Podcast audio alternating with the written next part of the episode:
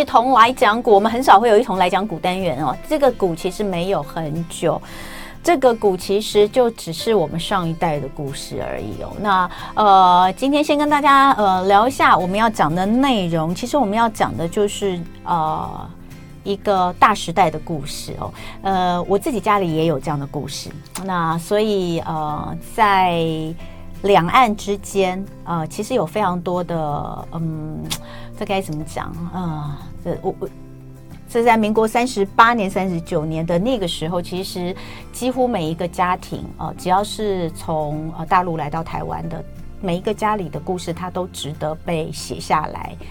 值得让大家看到哈。那今天要看的这个，其实就是公视哦。公视他们做了推出了一部作品，叫做《离乱之歌》。那呃，在公视播出，但是实际上在呃筹划整个过程，并且去做这个采访制作哈，从发想开始有的这个是沈春池文教基金会。沈春池文教基金会，我不知道大家熟不熟悉，但他们一直。都很努力的在做一些呃两岸的一些交流，的呃千台历史记忆库。嗯。对，所以呃，我们今天呢就来聊聊他们的这部作品。今天在现场的呢，呃，让我先欢迎的就是沈春池文教基金会的秘书长石静文，欢迎秘书长。你好。还有《离乱之歌》的导演齐怡，这也是我们在电视媒体圈的前辈，欢迎齐姐。啊，泄露年龄了，哎，大家好。好，一九四九哦，其实。关于这个年代所发生的故事，我们看过非常多的文字作品啊，文字作品非常多，当然影视作品也有哦。是，呃，但是这一部作品很不一样的是，它极度的真实，它是以纪录片的角度来出发，所以它可能不会像你说看到的一些呃影视的作品、电影啦等等的哦，感觉你会觉得哇，那都是电影。你你可能会看到电影后，你会有一个想法说啊，这都是电影哦。呃，所以他可能把一些东西放大了等等，但其实就是我刚刚所说的，其实每一个在那个战乱年代下的家庭，他们的故事都值得拍成一部作品。你看了之后，你会发现那些真的不是在电影里面被放大的部分，甚至有很多其实电影里面它美化了，它把结果美化了。在电影里面，你可能也许可以看得到最后的呃。放下，或是最后的重聚，但其实，在现实生活中不见得会有哦。所以，呃，先来讲一下这一部作品，呃，当时为什么想要筹拍？不过，因为沈春池文教基金会，就是我刚刚所讲，一直都有在做这样子的两岸的，不管是联系跟故事的记录，所以应该也是从这个再延伸出来，呃、对不对？不是，其实，呃，沈春池文教基金会，他从二零一六年就开始，对，他就开始是先拍是。呃，千台历史记忆库。对。后来因为很多一九四九年的前后过来的，嗯、还有当时的在台湾的客家族群、嗯、原住民族群，第一代其实越越来越凋零。嗯。所以我们后来就变成抢救千台历史记忆库。嗯。到目前为止，其实已经访问了做的口述历史已经有一千多个。嗯。一千两三百个人。那么把它变成比较短版的，所谓短版大概就十几分钟这样子的，嗯、呃，个人的口述历史故事大概有四五百个，已经上网的。嗯那去年开始呢，呃，基金会就决定是不是做一个更深入的，嗯，所以就请到琦怡导演，嗯，做一个用一个比较不一样的手法，用比较文学的，呃呃，找诗人、散文家他们来做这样的片子，嗯、对我们来讲是一个非常好的尝试，嗯，也是一个非常非常好合作的对象，嗯、就是琦怡，我的老朋友。嗯嗯、所以他的呈现方式是什么样的呈现方式？应该这样讲，因为我自己学的是文学，对，所以我还记得以前在大学的课堂上，嗯、然后呃看到一句，就是一个十八世纪的英国的作家 Thomas Clyer 说：“一个国家如果没有文学，嗯、那么就没有声音。”嗯，所以我自己在拍一九四九的片子之后，就是说他们呃有甄选。那。我应该这样讲，就是说，我们自己作为一个纪录片的导演，虽然我以前从事新闻工作，但是我们自己觉得说，我到这个年纪的时候，我还可以给这块土地留下什么东西的时候，我开始比较执着去拍纪录片。嗯，那在这拍过程当中，我们常常都是把镜头对准张望外面的世界，或者是对准别人的故事。那很少反过头来去看到我自己家里的故事。嗯，那直到我爸爸过世了，嗯，那我妈妈九十岁也开始有点失智现象，我自己觉得很惭愧。嗯，我来不及记录他们的故事，他们一生都是故事。那我觉得去年呢是几乎是有一点赎罪的心理，嗯，然后来拍这个纪录片。那因为刚刚提到，就是说。拍一九四九的故事的人也挺多的，那我只是在想，如果我来拍是一个长的 version，我可以用一个什么样不一样的角度跟方式来拍？嗯，所以我就想到我自己以前念过的这一句话，嗯，所以我就想说，是不是透过一双双文学的眼睛，嗯。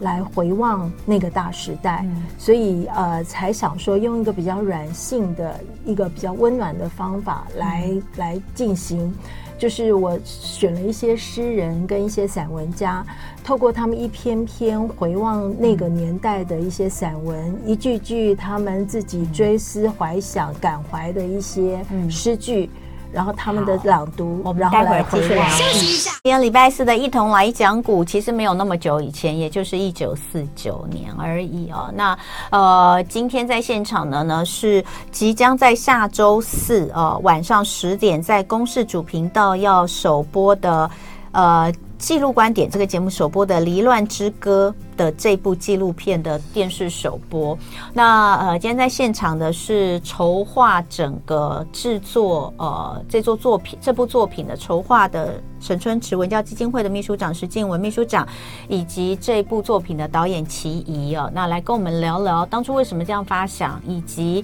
呃在讲述一九四九的故事这么多呃。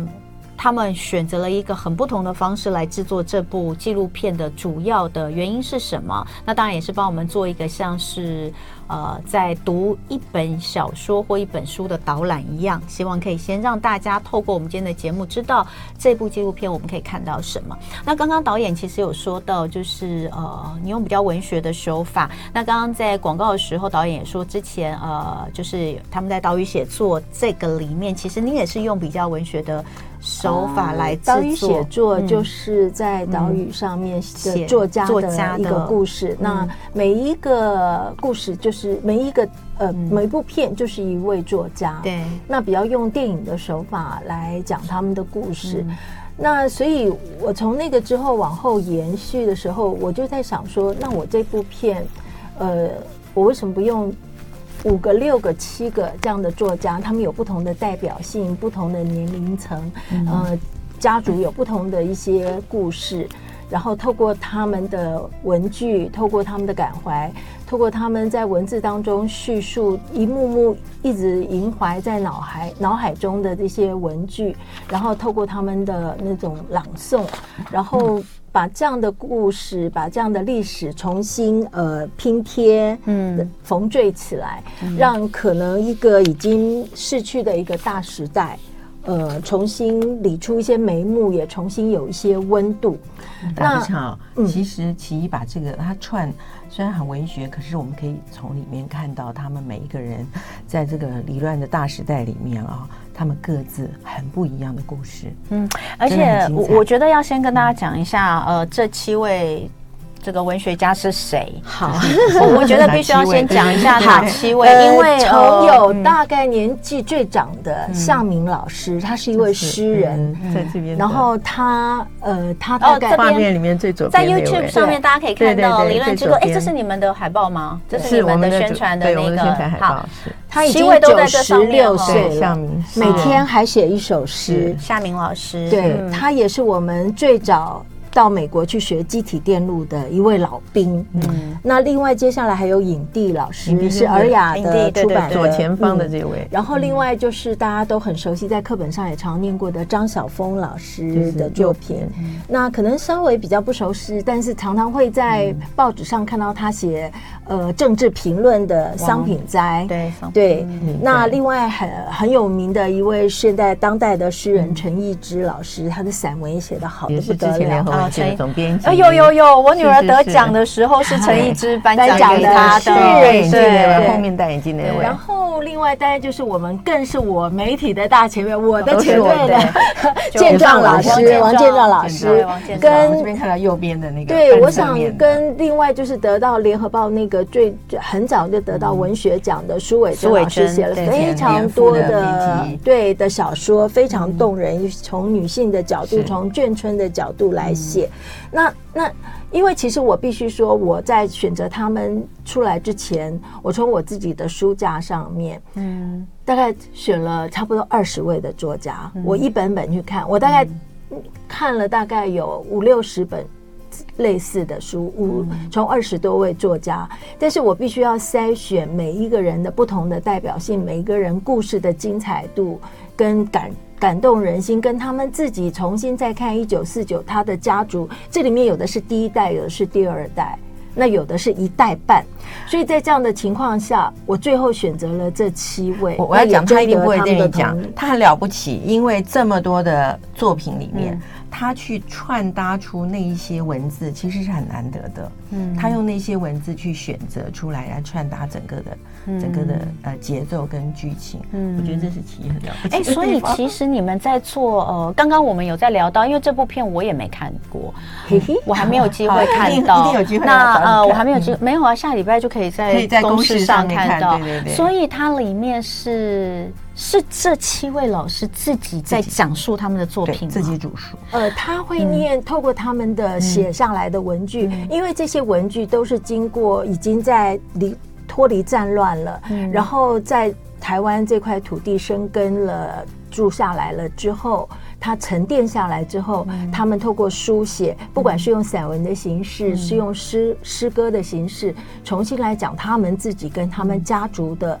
一九四九的故事，所以我从当中去摘取相关的片段。嗯、所以，其实这些作品，他们在那个呃这一部纪录片里面讲出来，这个是过去他们就曾经写下的文字的作品。是是是，所以他们透过他们的片段的朗读，哦、然后也透过他们的阐述，透过他们的回想，嗯、透过他们的沉思跟反省，嗯、有非常多的反省在里面。嗯，我觉得这个才是这部片最比较珍贵的一个部分。如果张晓峰还用他比较有点方言的。味道来去煮食，他为什么要这样子做？那是因为他自己也有一些反省。为什么好像来了这块土地上面会有那么多的分别心？所以他自己觉得，我既然融入这块土地，我要学这块土地的语言，我甚至要用这块土地的语言来创作。甚至于他后来是住在台东，他也会去有了一个台湾族的名字。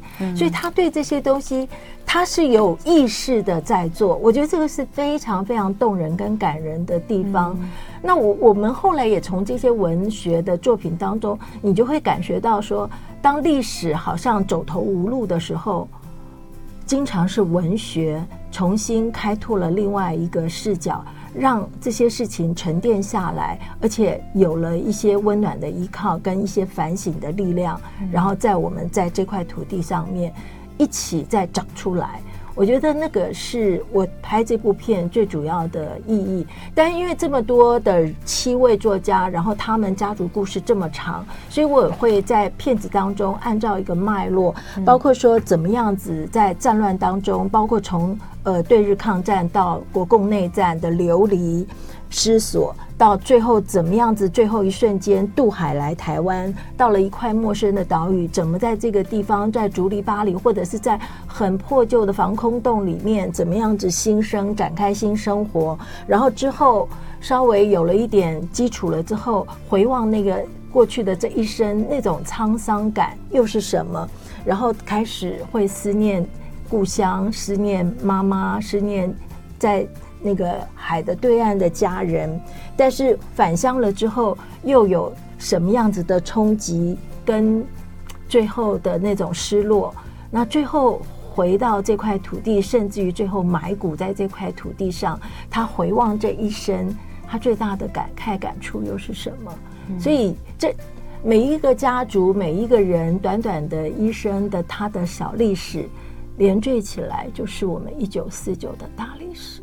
嗯，我觉得这是一个好了不起的作品哦。是我，我觉得我们做这个这这个离乱之歌这个纪录片啊，我觉得还有一点就是，它其实真的是一个文学跟诗的延伸。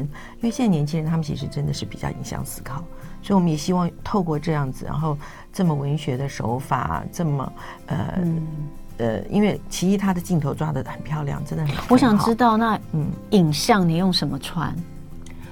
嗯。第一个，他们在他们相关的场景里面，嗯、他们在他们的书房里面，嗯、他们所保留起来妈妈留给他的一块袁大头，嗯、或者是爸爸留给他的什么呃几封信，那或者是家族的一些老照片，嗯，然后就是各种样子的一些。留下来的小物件，然后他们在自己的书房里面怎么笔耕，然后怎么样子在那样的场景里面，他们自己重新去回望他们写曾经写下的这些文字，然后在那样的空间里面，他们的感触感慨又是什么？那当然，我们也去找到相对应的当年在逃难的过程当中的一些历史影影像画面，对，所以最后把它连缀起来是。蛮蛮不容易的，是很很难得的一个纪录片，然后看的很很诗情，很有意境。嗯，可是你又会透过这个诗情和意境之中，你会感受到那个大时代里面他们每一个人不一样的故事。嗯，啊，有的是很凄情的，有的是。非常经过了，像影帝，他经过了这么多之后，他对他自己的现在跟他父亲的比对啊，嗯，我觉得是很感人的一个片子。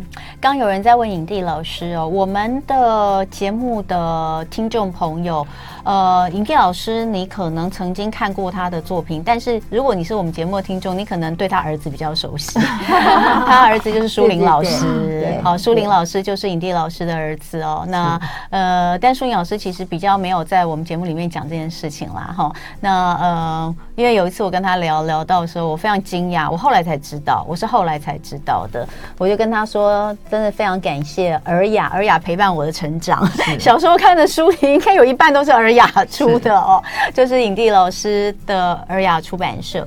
好，那所以嗯。呃回过头来讲一下，其实沈春池文教基金会一直都在做这方面的资料的整理，就像您刚刚说的一个资料库的建立等等。那其实我也有，其实我有呃，我知道你们有在做一些，就是一九四九年那时候的一些故事，你们访问了很多，它就是素人的故事。素人。今天我们这七位，其实他们都是呃大家耳熟能详的，呃非常呃具有一席之地的呃。